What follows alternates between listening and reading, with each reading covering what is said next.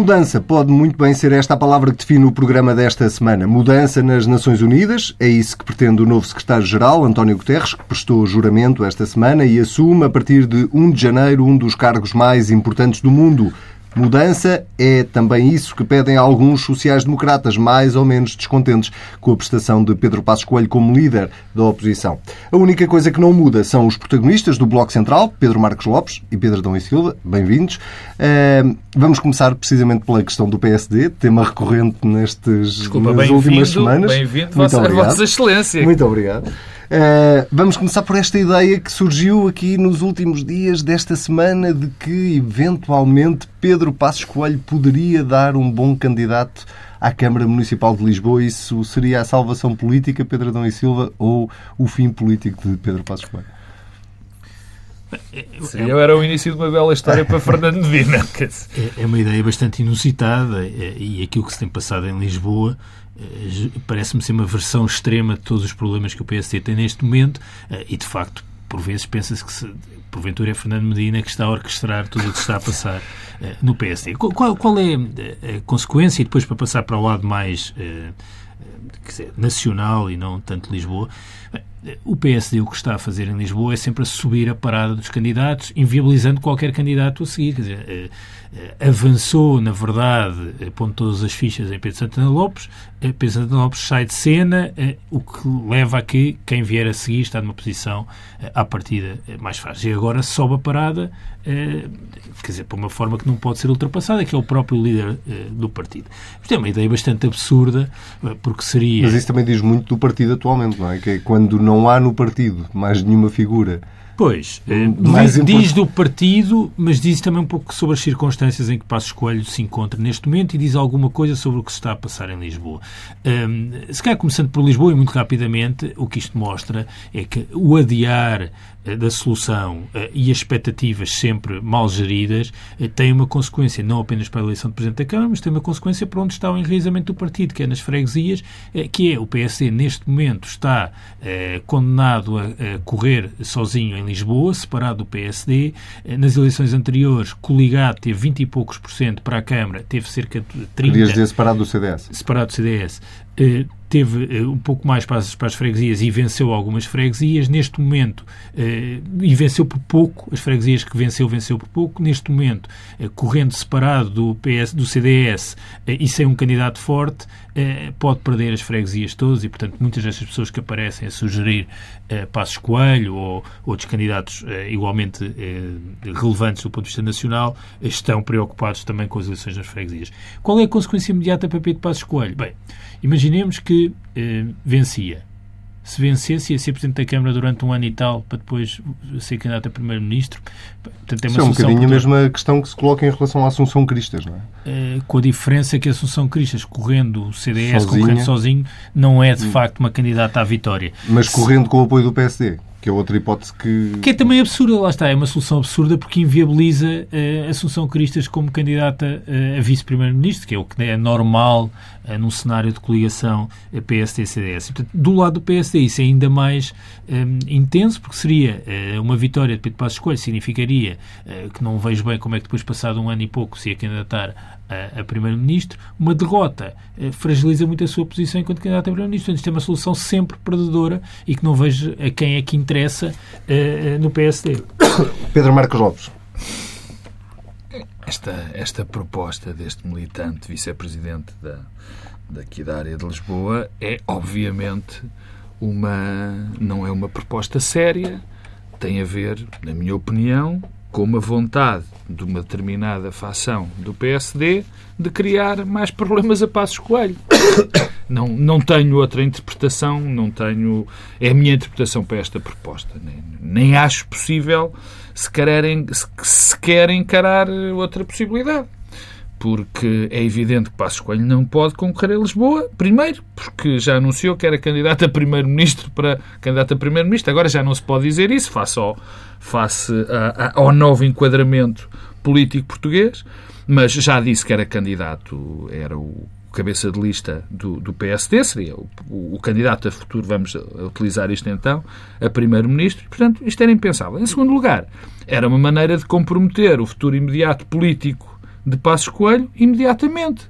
Como é evidente, era um presente. Bem, para já era um presente absolutamente gigantesco para Fernando Medina, que se ganhasse as eleições ao líder do PSD, tinha quase comprado uma espécie de passaporte para ser o líder, o, futuro líder do, do, do, do, pelo menos o próximo menos líder o próximo do Partido líder Socialista. Quer dizer, eu acho que Fernando Medina neste momento tem lá uns santinhos a vender umas velinhas, anda, anda, anda. E provavelmente, enfim, isto sou eu a, a, a pensar, era mais fácil a Fernando Medina ganhar a Passos Coelho em Lisboa do que propriamente a Santana Lopes. E, e, portanto, era absolutamente uh, uh, fantástico para, para, para o futuro político de Fernando Medina. Portanto, este não é uma, uma proposta séria. É apenas uma proposta que se enquadra no jogo de poder ou no princípio dos, dos jogos de poder que, são, que estão a ser levados a cabo no PSD. E onde o PSD Lisboa, neste momento, tem alguma relevância na, no início desse jogo por um motivo muito simples. Pela questão que se levantou com o candidato à Câmara. Eu recordo, as pessoas, as pessoas não sei se sabem ou não, mas a, a, a responsabilidade última, até por uma quase questão consuetudinária no Partido Social Democrata, é que eh, o candidato a Lisboa é alguém que tem que ter a aprovação do, do, do, do, presidente do partido. É absolutamente claro. E foi o presidente do partido que deixou esta situação arrastar-se em Lisboa. Acreditou ou não, não faço ideia. E continua a deixar. Porque... Se acreditou, foi de uma ingenuidade terrível. Acreditou em da possível candidatura de Santana Lopes, quando me parece também claro que Santana Lopes, se não, eu já disse isto aqui a semana passada, mas volto a dizer, se não pensou que esta era a melhor maneira de causar um embaraço a Passos Coelho se calhar, se tivesse pensado, não teria atingido tão bem o objetivo de embaraçar Passos Coelho.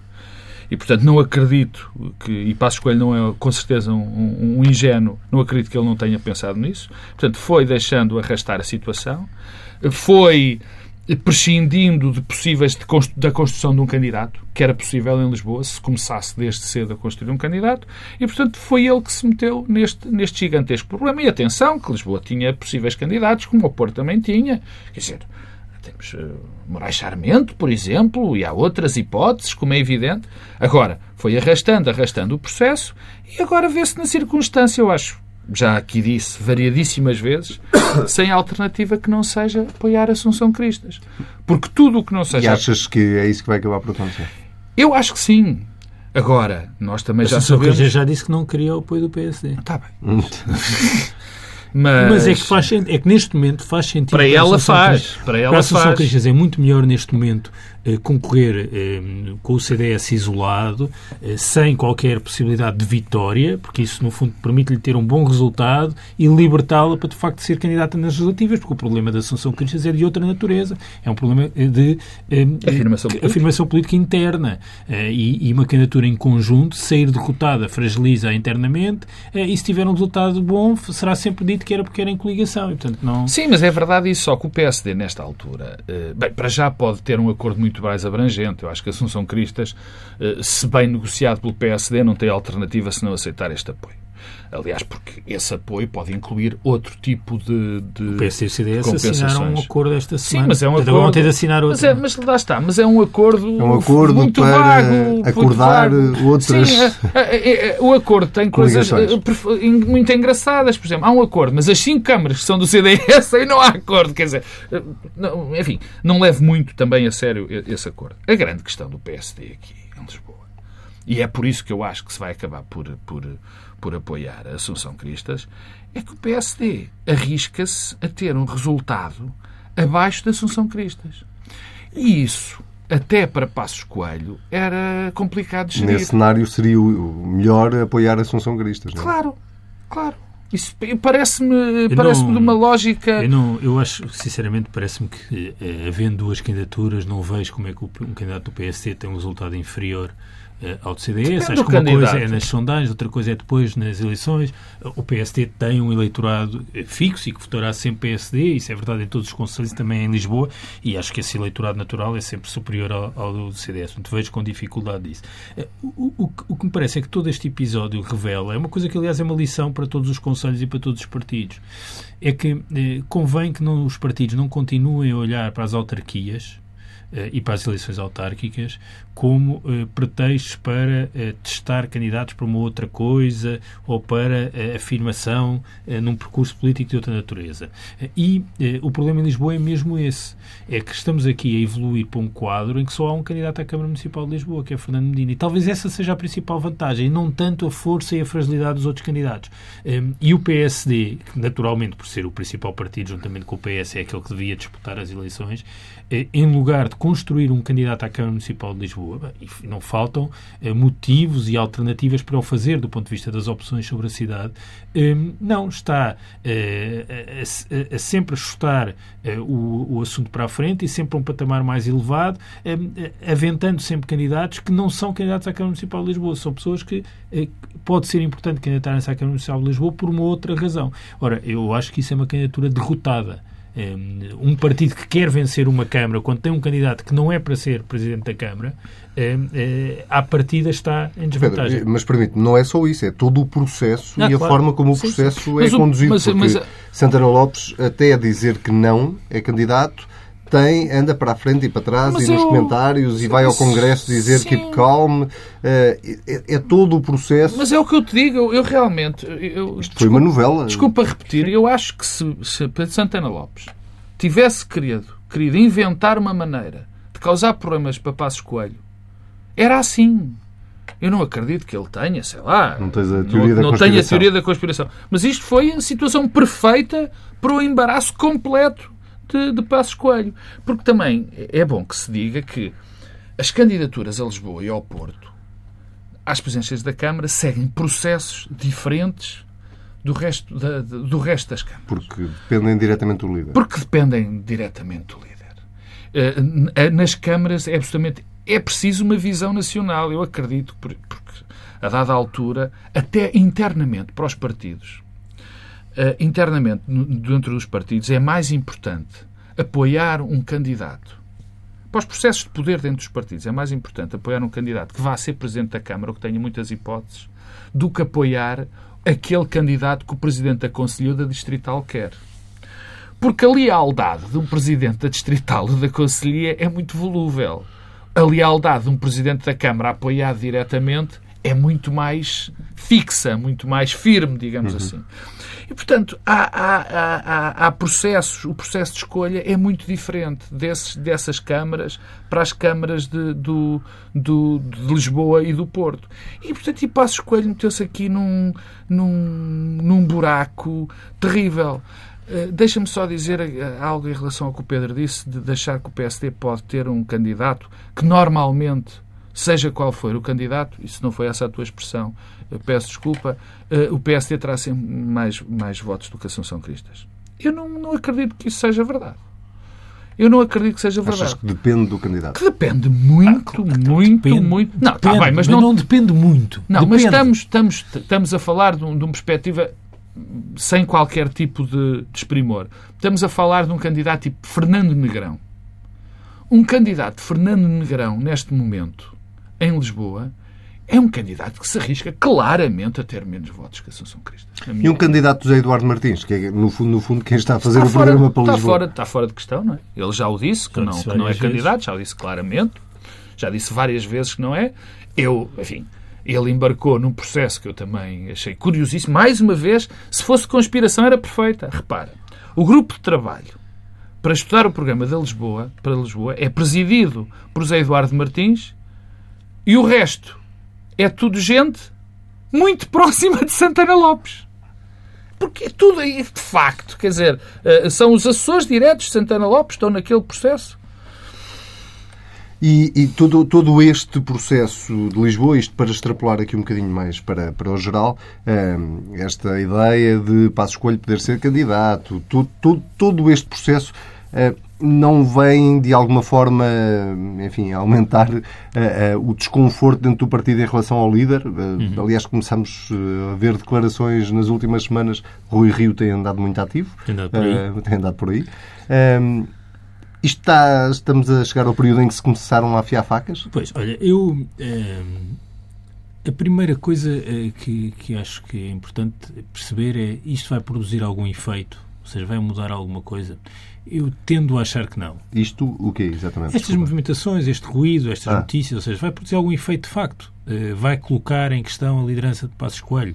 Uh, eu tendo a achar que não, tendo a achar que Pedro Passos Coelho será candidato nas próximas legislativas como líder do PSD. Ele tem um congresso em 2018, o próprio Passos Coelho lembrou Sim, isso, não é? Uh, e, não vejo que haja aqui um movimento que tenha impacto suficiente para alterar os calendários e Pedro Passos Coelho tem uma posição de vantagem interna no partido por força de ter sido Primeiro-Ministro, por ter tido o resultado eleitoral que teve nas legislativas, eh, por ser um fiel representante e uma voz eh, eh, que representa um sentimento que eu acho que é alargado na sociedade portuguesa tem problemas, porque é crescer para além desses 30 e tal por cento que se sentem representados por Pedro Passos Coelho, e para voltar a ser Primeiro-Ministro precisa de crescer, mas não vejo que a sua situação seja frágil ao ponto disto questionar. Mas tu há pouco utilizavas uma expressão que era conspiração.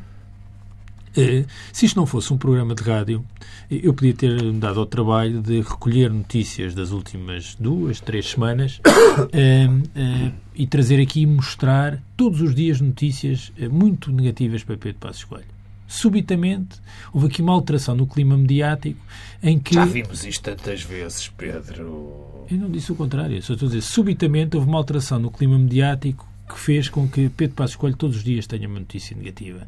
Uma notícia negativa a tal ponto que eh, alguém numa conselhia, alguns no país, faz uma proposta estapafúrdia e o país fica a falar disso e Daquilo. obriga Pedro Passos Coelho.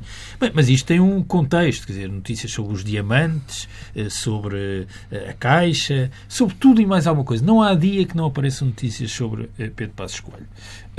E o diabo, se calhar, está mesmo nas notícias. E a pergunta é: e porquê que isto acontece? Porquê que subitamente se alterou o contexto? E eu acho que há uma explicação, e a explicação não é culpa dos jornalistas. Também é, mas não é. é... Mal estávamos que não culpados, Pedro, pelo menos um bocadinho. Um bocadinho, um bocadinho é culpa dos jornalistas, mas a parte que não é culpa dos jornalistas é, deve-se a quê? É, eu acho que se deve à falta de assunto. Há falta de assunto. E há falta de assunto porquê? Porque há um contexto político que se tornou subitamente muito desfavorável a Pedro Passos Coelho. Eh, e aqui a palavra é também contexto, não quer dizer que seja assim daqui a um ano e tal. E tornou-se desfavorável porquê? Porque eh, há estabilidade política, ao contrário do que se esperava, e há estabilidade política nesta solução de governo com colaboração presencial do presidente que foi presidente do PSD. Eh, e, não menos importante, agora não discutindo se isto é bom, mau, assim, assim, se, é, se tem grande futuro, se não tem, mas o que este ano mostrou é que afinal havia alternativa, ou seja, que era possível ter uma trajetória de consolidação orçamental com alguns ganhos do lado do emprego e da economia e que a Europa aceitava. Ora, a combinação da estabilidade política com a, a prova eh, factual e material de que havia alternativa deixou Pedro Passos Coelho sem discurso. O discurso de Pedro Passos Coelho assentava, por um lado, na ilegitimidade e instabilidade da solução de governo e não havia alternativa àquilo que eu estava a fazer. Ora, sem essas duas dimensões, é natural que comece a haver um problema com Pedro Passos Coelho. E, na, na verdade, é isso. Mas essas é notícias que, que, tu falas uh, sobre Pedro Passos Coelho, grande parte delas vem dentro do próprio partido. Mas isso é sempre assim. É? Mas isso é sempre assim. Mas isso acontece porquê? Porque deixou de haver assunto. Ou seja, não há... Repara, nós discutimos o Orçamento do Estado sem que se discutisse o Orçamento do Estado quando toda a gente esperava... o imposto de mortágua, discutiu-se sobre taxa... E quando se discutiu o imposto de mortágua, com todos os problemas que o imposto de mortágua tinha, eu julgo que terei dito aqui a certa altura, bem, isto é bom até porque se está a discutir isto, significa que não se está a discutir as coisas que normalmente se discute quando se discute o Orçamento de Estado. A verdade é que passámos a barreira do Orçamento de Estado, quando havia uma expectativa de que seria um orçamento muito difícil, que seria o fim da geringonça, isso não aconteceu. Portanto, a falta de assunto cria aqui uma nervoseira eh, no, no, no PSD que explica estas notícias. E depois, duas outras coisas importantes. Há protagonistas a verbalizarem a sua disponibilidade, uns mais, outros menos, outros apenas a sinalizarem, a dizer quer que falem também sobre mim, ah, e, e permanece uma questão programática, a meu ver, importante no PSD, é que Pedro Passos Coelho corresponde a uma reorientação política do partido, eh, mais liberal, eh, que eh, dependeu muito da inevitabilidade daquilo que estava a ser feito e, portanto, removendo a questão da inevitabilidade, aquele posicionamento político e programático do partido é um problema para crescer e, naturalmente, aparecem outros protagonistas com uma visão mais centrista. Pedro, olhando aqui para o calendário, só para colar a isto, olhando para o calendário, autárquicas, fim de setembro, início de outubro, Congresso do PSD em 2018, Uh, tens esta leitura de que Pedro Passos Coelho vai ser candidato às próximas legislativas ou as dinâmicas dos partidos de poder são têm uma têm, têm algo bastante previsível.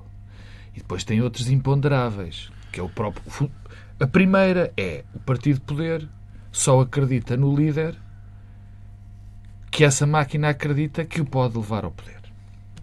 E os imponderáveis são as redes de poder que a pessoa que lidera o partido conseguiu construir. É dentro destas duas variáveis que se define o futuro de um líder. Eh, eh, se numa altura a, a, a, a vontade de ir ao pote for muito grande e a máquina, isto dá para o PS e para o PSD. Ou o receio de perder o pote que ainda persiste. Ou que receio, é a questão das autárquicas. Que é a questão é das autárquicas. Mas a vontade de ir ao porto for maior do que as lealdades que se criaram dentro do partido, aí, aí o líder corre um sério risco. Se essa lealdade for maior do que essa uh, sede de pote, aí o, o, o, líder está mais salvaguardado. Mas há aqui uh, duas outras questões que o Pedro abordou que me parecem interessantes. A primeira tem a ver com o facto de não haver assunto. O facto de não haver assunto pode-se prender, como é evidente, a um conjunto de circunstâncias que aconteceram, que ele já as definiu, o facto de haver uma alternativa, de afinal há uma alternativa, afinal pode-se ter consolidação e, e, e, o diabo não aparecer. Mas isto, na minha opinião, e é isso que leva a esta, a uma das razões que leva a esta movimentação do PSD, é o facto de o PSD hoje não conseguir fazer ter uma linha de oposição. Ou seja, apesar disto, era possível ou não era possível o PSD construir uma linha de oposição? Arranjar três ou quatro bandeiras eh, que digam: bom, o governo está a fazer mal, nós até fizemos melhor e até poderíamos fazer melhor. Eu acho que isso é possível. E eu acho que a leitura de muita gente dentro do PSD, ou de alguma gente, da gente que vai aparecendo e que vai falando, é exatamente essa. É muito menos o facto de se dizer que, de facto, houve, peço desculpa da repetição, que houve um conjunto de condições que alteraram um bocado o jogo, mas é a questão de que não há uma linha de oposição. E olhando para, as, para aquilo que nós temos à nossa frente, Passos Coelho ainda não conseguiu perceber que é o líder da oposição e que precisa ter um discurso da oposição. Isso parece-me evidente. Passos Coelho está tipo, nitidamente, ainda, ainda não lhe caiu a moeda, digamos assim, está a fazer o discurso de primeiro-ministro, não sendo primeiro-ministro. Para se conquistar o poder, primeiro é preciso provar que o outro está a fazer mas, mal. Mas, não é que nós não fazemos mas, bem. Mas escolho faça o discurso de primeiro-ministro hoje? Isso não... Ah, eu acho que perfeito. Não, ele está sistematicamente a fazer o discurso do primeiro-ministro que era. Está a dizer, olha, ah, isso é outra coisa. Ah, está bem, mas é do primeiro-ministro que foi, como é evidente, é o de primeiro-ministro, do que era. E desta semana. Não, não, foi... o discurso de primeiro-ministro é uma coisa que também acontece nos líderes da oposição. E, por exemplo, António Costa, uma das explicações para o mau resultado eleitoral que teve foi vestir a pele de primeiro-ministro muito cedo. Não, não, são coisas diferentes. Não, não, não, não. Não, não é fazer o discurso de primeiro-ministro. É, é... é, assumir que não tem fazer trabalho de oposição, não. que está só a falar sobre Mas aqui é pior. Isso é, não isto, parece que Passos Coelho esteja a fazer não, isso. Esta está situação, a falar sempre sobre o passado. Não, esta situação coisa. é a sublimação dessa. É que ainda tem, uma, tem algo ainda pior. É o primeiro-ministro que ainda não é, mas que ainda pensa que é que ainda é pior do que essa circunstância. E aí nem chega a ser líder da oposição. E eu acho que esse é o que preocupa neste momento a, a, a máquina do partido. E a máquina do partido. Isto aí, isto dá a ideia, lá está. Bom, se calhar com isto não vamos lá. Eu não sei se ele vai ser o candidato. Eu tendo a acreditar que vai ser o candidato às eleições, às próximas eleições. Só que podem acontecer até lá ondas de choque complicadas e não estou a falar de, de, de, algo de extraordinário.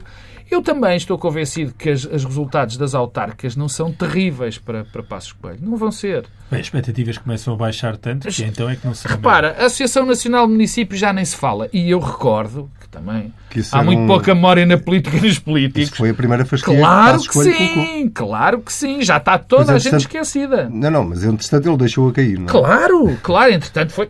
Mas a primeira era assim. Acho que isso já não faz sentido. Depois temos um problema. Porto está perdido. Das 10 maiores câmaras portuguesas, o Partido Social Democrata arrisca-se a ficar só com uma.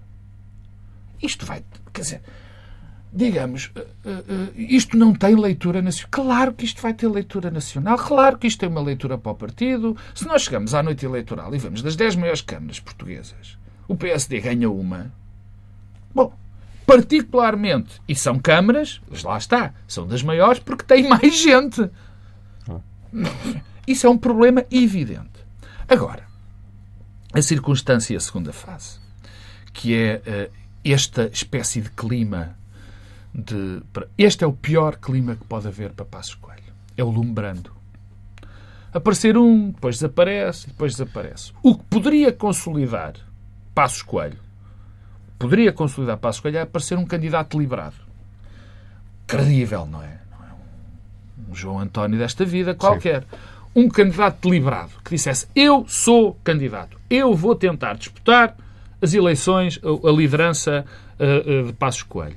Aí Passos Coelho tinha uma capacidade de fazer um discurso agregador interno maior. Aí a luta passava. E ele nisso, como todos nós sabemos, é muito bom e tem uma e não é só ser muito bom tem a máquina do lado dele neste momento mas já houve é uma mudança desse ponto de vista porque durante semanas eh, quando se discutia este tema da liderança do PSD o que se percebia do lado dos apoiantes de Pedro Passos Coelho era um discurso de eh, desvalorização e de negação ou seja, a questão não se colocava e isso evoluiu para uma lógica mais confrontacional no sentido de dizer bom se há alguém então que que avance. Que e, aliás, há declarações de Pedro Passos Coelho em que é reuniões internas a sugerir, bom, claro. têm-se uh, que é o que Passos Coelho quer. E isso é importante, mas eu acho que sobra uma questão que é mais importante. Oh, Pedro, deixa-me só acabar, porque uh, tem a ver com algo que tu disseste, uh, e, e que o Pedro repete aqui muitas vezes, e eu, enfim, é a opinião dele, que é a, a noção ou a ideia de que a base, este, estes, estes 28, 30%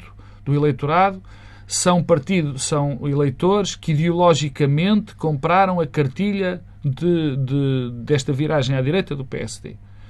Eu não tenho capacidade para dizer se isto é verdade ou é mentira. Não é exatamente a minha, a minha percepção.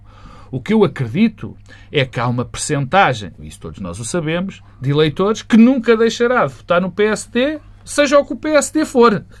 e, aliás, um Mas partido. É um bocadinho a todos os partidos. Ora bem, agora. É o rato Mickey. Um part... Aliás, um, particularmente o PSD, um partido que tem o Marcelo Rebelo de Sousa e, e, e, e, Pedro Passos Coelho como líderes é de facto um partido muito plástico. E, portanto, não tem a ver com a componente ideológica. O que a componente ideológica aqui diz, e que pode dizer ao eleitorado, é: bom, se este for desta forma, o PSD consegue ainda ser governo. Se não for, não consegue ser governo. Essa é que também será variável, não só para a máquina do partido, mas para os próprios eleitores. Pedro, queres acrescentar não, alguma muito, coisa? Muito rapidamente. Hum, eu, eu, eu, eu acho que nós não conseguimos medir exatamente o que é que é voto Uh, ideológico uh, em Pedro Passos Coelho, ou seja, de afinidades uh, programáticas ideológicas, mas há uma coisa que, que, nós sabemos, e não é verdade apenas para Portugal, é que estes últimos anos, e a, crise intensificou essa tendência, são uns anos de erosão do centro. E, portanto, é natural eh, que os partidos e os espaços partidários, mesmo os partidos tradicionais, em Portugal o PS e o, PSD, eh, sintam hoje eh, necessidade de ter líderes eh, menos ao centro do que eh, no passado. E, portanto, essas coisas não acontecem por acaso, têm um lastro estrutural e é por isso que eu digo que hoje é mais natural que o PS tenha um líder mais à esquerda, da mesma forma que é mais natural que o PSD tenha um líder mais à direita. E isso tem a ver com a segunda nota rápida que eu queria deixar e que é a pergunta, bom, e uma liderança alternativa no PSD para fazer exatamente o quê? Um, qual é o espaço de afirmação distinto uh, de Pedro Passos Coelho que pode surgir uh, no PSD? Ou é apenas um protagonista porque uh, agora os meios de comunicação social um, amplificam tudo aquilo que é dito por esse protagonista?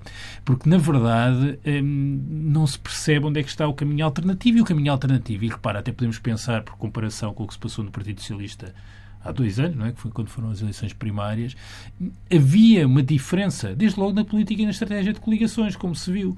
Não, não vejo que exista eh, grande diferença eh, nos vários protagonistas possíveis eh, do PSD, a não ser, ah, eu gostava de ser eu.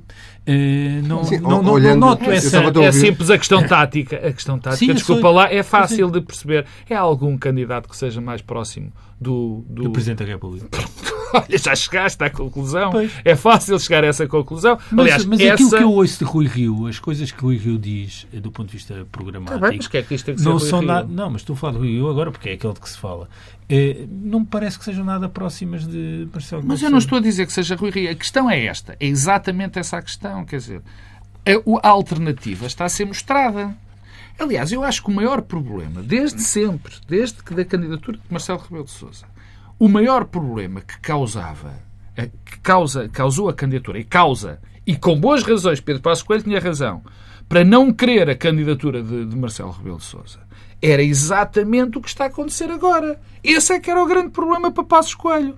Era uma- um Presidente da República que, por acaso, tinha sido líder do Partido Social Democrata e que, por acaso, se tornou, que era o, o, a- o português, já não digo o político, mais popular de Portugal, tinha sido líder do PSD, lá está, não é? Tinha uma ideia, uma visão para o país, uma visão ideológica muito distinta da de Passos Coelho. E, portanto, essa alternativa, na minha opinião, essa alternativa dentro do PSD será, parece-me bastante claro, algo que cole a, a Marcelo Rebelo Sousa. E digamos E se que era... passássemos do português mais popular em Portugal para o português mais popular no mundo? Ah, é verdade, também podemos dizer isso. Obrigado. Portanto, vamos falar de Cristiano Ronaldo. Não, ainda temos, Vamos falar de português Cristiano mais popular de Portugal ainda temos sete, é ainda temos sete minutos para, para falar de António Guterres. Ele prestou juramento esta semana. Eh, vou começar por ti, já que, já que Deu o mote. decidiste dar o mote. Eh, Não, António não sei se percebeste que era uma tentativa de despedimento teu. De- sim, sim, sim, sim. sim. Eh, Registro, registro. O António Guterres traçou ali objetivos ambiciosos, Muito à ambiciosos. cabeça, eh, dizendo que quer mudar as Nações Unidas e que elas têm que estar preparadas para, para mudar. Ele conseguirá, de facto, fazer a diferença? Essa é a mesma pergunta. Olha, para citar um dos alemães mais Ainda famosos do mundo. um dos alemães mais famosos do mundo. Estavas a contar com a pergunta. Não, não, não. É mesmo essa- é que eu acho que é mesmo essa a pergunta que tu colocaste. Eh, um dos alemães mais famosos do mundo, o Karl Marx, dizia que os homens fazem a história em circunstâncias que não escolhem. E, e- eu acho que é esse dilema, ou essa dicotomia entre as circunstâncias e o homem, que se joga eh, a resposta à tua questão. Eh, Acho que é evidente para todos que isso, julgo que há uma grande unanimidade, que Guterres tem qualidades únicas. Eh, e únicas, acho que são mesmo únicas, eh, pela combinação de experiência eh, pragmática e realista que decorre do facto de ter sido Primeiro-Ministro, ter estado no Acnur e agora ser Secretário-Geral das Nações Unidas. Nenhum Secretário-Geral das Nações Unidas tinha a experiência política, no sentido que nós atribuímos a experiência política eh, que António Guterres tem. Eh, combina isso com eh, uma matriz humanista, que é muito importante e ainda mais importante nos dias atuais. Acho que o próprio processo de eleição e de escolha dá uma força ao secretário-geral hoje que nenhum secretário-geral anterior teve. Foi um- processo aberto, competitivo, transparente e não uma escolha que resulta de uma negociação que muitas vezes se traduz em mínimos denominadores comuns no conceito de segurança. E, portanto, isso joga a favor de Guterres. Isso é eh, o homem. Agora, as circunstâncias são ultra adversas. São ultra adversas porque não é só o facto de o mundo se ter. eh, Há sempre a tendência a dizer ah, o mundo está a complexificar-se. Acho que agora é mesmo verdade. O mundo está mesmo a complexificar-se, desde logo quando comparamos com o período, e António Guterres referiu isso no discurso, de algum otimismo histórico que correspondeu ao- aos anos 90, eh, e se compararmos com o período anterior de Guerra Fria, onde os alinhamentos eram mais dicotómicos e por isso delineados e por isso mais fáceis de lidar. O o que se passa na Síria está aí para mostrar que ninguém consegue encontrar uma linearidade eh, naquilo que se está a passar no mundo. Uma outra questão muito importante e nas circunstâncias é a transformação política eh, nos Estados Unidos e na Rússia e na China, porque repara, Trump está a cumprir as promessas de campanha a nomeação do Ministro dos Negócios Estrangeiros corresponde a um cumprimento das, das promessas de, de, campanha. Pela primeira vez, aquela uh, velha uh, ideia de gerir um país como se fosse uma empresa está a ser levada uh, a sério e, portanto, temos na diplomacia norte-americana alguém que tem uma imensa experiência diplomática como presidente de uma companhia petrolífera e, portanto, isto significa o quê? Um recuo do multilateralismo, logo um recuo das é Nações Unidas é? e, e, uma relação muito mais bilateral nas relações externas. Isto é um mundo novo que nós não conhecemos. A Rússia a aproveitar o recuo dos Estados Unidos e a assumir protagonismo, a China a dizer eu estou aqui se faltar uma potência hegemónica eh, e a Europa ausente da cena internacional com a Alemanha, que é a potência hegemónica europeia, nem sequer está no Conselho de Segurança. Portanto, tudo isto joga contra Guterres. O que é que Guterres pode fazer? A ambição do discurso de tomada de posse é, desse ponto de vista, interessante, porque é, é, um discurso que não corresponde a um recuo de alguém que agora líder tem uma linha menos ambiciosa. Não, pelo contrário, afirma todos os pontos, sublinha quer as questões do clima, quer as questões dos direitos humanos, fala da Síria, mas para isso precisa de fazer uma coisa muito simples, precisa de ser capaz de falar por cima das instituições e por cima de todos estes constrangimentos. Bem, isso significa que o sucesso de Guterres depende de uma coisa simples: é que se Guterres conseguir ser o, o, o interlocutor eh, de uma opinião pública internacional, cosmopolita, humanista, que neste momento não tem referências. Até pela saída de Barack Obama da presidência uhum. norte-americana. Falta uma referência para eh, um grupo muito alargado de pessoas no mundo inteiro eh, que é cosmopolita, humanista, liberal e que deixou de ter essa referência. E, portanto, Guterres está numa posição em que pode desempenhar esse papel. Agora, isto é muito exigente e muito difícil e muito ambicioso, mas é possível. É, porque também, se não for Guterres, quem é que vai fazer isso? Tirando que é o Papa Francisco, mas tirando o Papa Francisco, que ainda assim é uma, é instituição Pedro, bem diferente. Dois minutos para ti. Bem, eu eh, esperava por este momento há 10 anos que era o Pedro Dom e Silva ser otimista em relação a alguma coisa. E eu acho que era. Este programa tem 10 anos e eu nunca o tinha visto ser otimista. Não, mas eu sublinhei bem os constrangimentos e as dificuldades. Pode e, ser e pronto, tolhido e, pela, e, pela burocracia da ONU. E, pronto. E, e, nestas circunstâncias aqui, o que é otimista passa a ser um profundo pessimista, que é, que é o meu caso face, face a esta a atual circunstância. É bem verdade que, que António Guterres é, é alguém poderá ser visto como, enfim, das poucas pessoas que poderia, que pode eventualmente fazer uma, alguma coisa nas atuais circunstâncias, mas eu acho que passo o ateísmo desta minha expressão, acho que nem Jesus Cristo lá ia. É? Vivemos uma, um, um, um recrudescimento brutal, inusitado, provavelmente expectável, mas, dos nacionalismos, eh, nos maiores países do mundo, a Rússia sempre o teve, bem entendido, mas neste momento temos essa circunstância claramente nos Estados Unidos. A China, que quer um lugar do mundo, mas vive neste momento um problema gravíssimo que pode ser causado diretamente pelos Estados Unidos se, se de repente a, a, a fonte que é os Estados Unidos eh, para as suas exportações secar, secar e, e, e, o que pode dar origem a uma crise económica internacional de proporções absolutamente gigantescas. E, e, neste, neste, neste cenário, acho que o papel da ONU, que era onde era mais necessário, desaparece ou quase desaparece.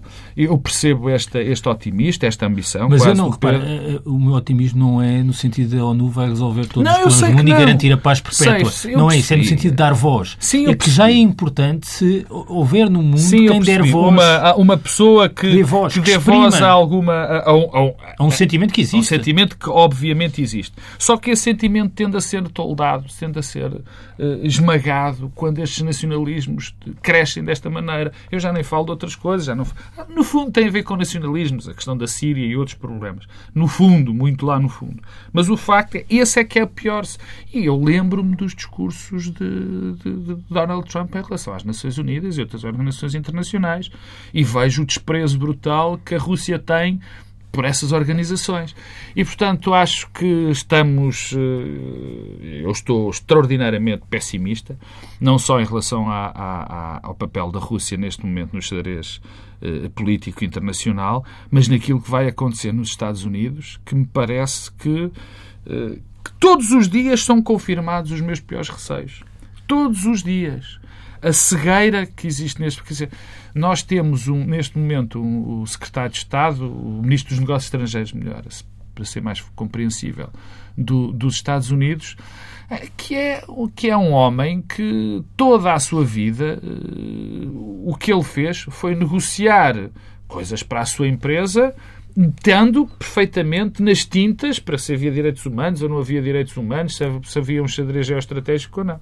Isto assusta-me terrivelmente e acho que, infelizmente, gostava muito que fosse, mas não me parece que António Guterres vá conseguir grande coisa. Espero estar enganado. Muito bem, entre o otimismo e o pessimismo, fica por aqui eh, mais um Bloco Central. Eh, voltamos a ouvir-nos em breve.